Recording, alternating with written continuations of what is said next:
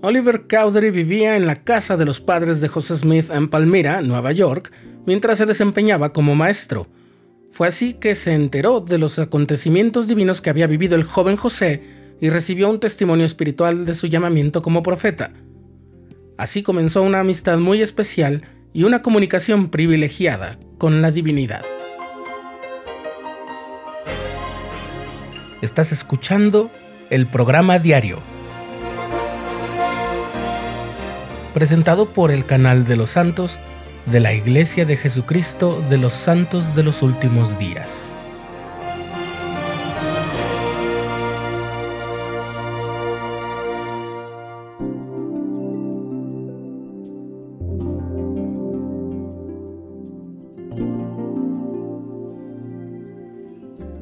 Oliver fue el octavo y último hijo del matrimonio formado por William Cowdery y Rebecca Fuller. Era una familia entregada a la devoción cristiana que padeció muchas dificultades durante la niñez temprana de Oliver, como pérdidas de cosechas y varias mudanzas forzadas.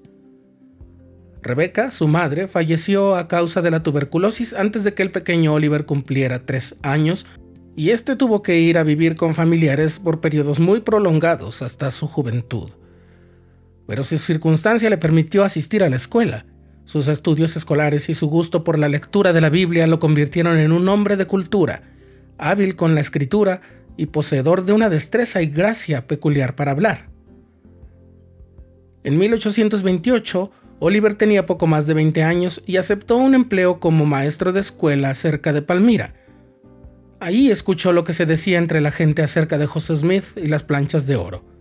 Pero además, en la primera historia escrita de José Smith, de la que ya hablamos en un episodio anterior del programa diario, podemos leer que el Señor se le apareció a Cowdery y le mostró las planchas en una visión, así como la veracidad de la obra.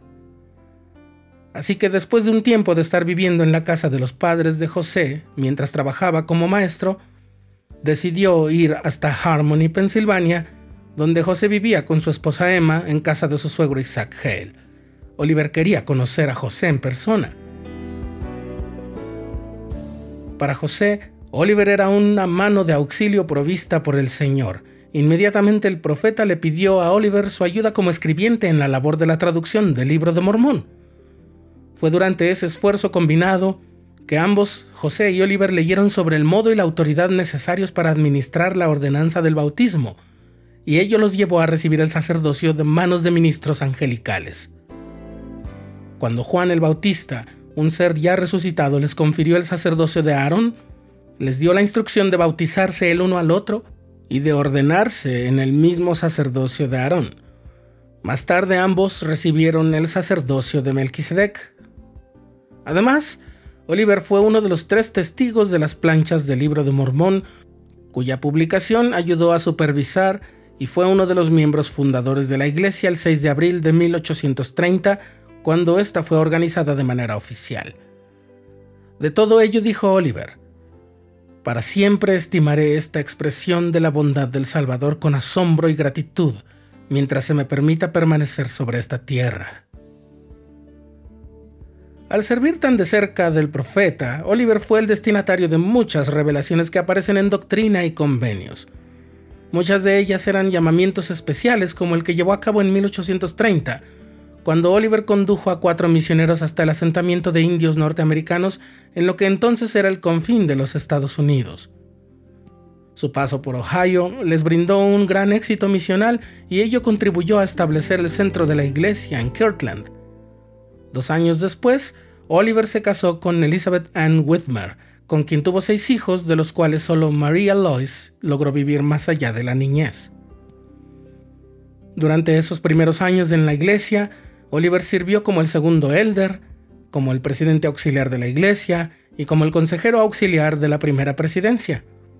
También coordinó la publicación del libro de mandamientos, el precedente de doctrina y convenios. Junto con José Smith y Sidney Rigdon, Oliver abrió las puertas de la casa del Señor en Kirtland en 1836 y dio la bienvenida a los santos de los últimos días a la sesión dedicatoria. Él presidió sobre los servicios dedicatorios como uno de los presidentes del sumo sacerdocio y una semana después de la dedicación fue testigo de la aparición de Jesucristo y otros ministros angelicales en el templo. Desafortunadamente, las dificultades económicas que padeció la iglesia lesionaron severamente las finanzas de Oliver Cowdery, que detuvo sus contribuciones a la iglesia, pero la molestia creció en su interior y llegó a acusar a José Smith de manejar inadecuadamente el dinero, provocando fraudes, e incluso llegó a acusarlo de conductas inmorales. En 1838, un consejo convocado por José para investigar estas conductas decidió excomulgar a Oliver Cowdery. Oliver entonces se dedicó a estudiar y ejercer el derecho en Kirtland e incluso fue parte del Colegio de Abogados de Ohio. Luego, mientras vivía en Tiffin, también en Ohio, tenía comunicación con santos de los últimos días que anhelaban su regreso con los santos. Lo visitó Phineas Young, que era su cuñado, y vio que su corazón aún estaba con sus viejos amigos. José, el profeta, entonces habló con el quórum de los doce para invitarlo, a Oliver, a volver a la iglesia. Unas horas antes de ser asesinado, el profeta José Smith recibió y leyó una carta de Oliver en la que hablaba de su intención de acercarse nuevamente. En 1847, Oliver se mudó a Wisconsin buscando un clima benévolo para su salud. Planeaba unirse a la compañía de pioneros mormones que viajaban hacia el oeste. En 1848, Oliver habló en una conferencia en Iowa y expresó su apoyo al quórum de los doce apóstoles. Días después, por instrucción del Sumo Consejo, el elder Orson Hyde lo bautizó de nuevo y lo confirmó y lo ordenó al sacerdocio.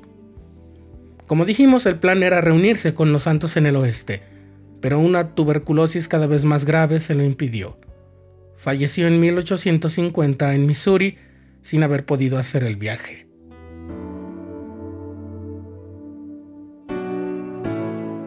A pesar de que se lo pidieron en varias ocasiones, especialmente cuando había dejado de ser miembro de la iglesia, Oliver Cowdery nunca se desdijo de su testimonio de las visiones celestiales que tuvo, ni de su testimonio del libro de Mormón.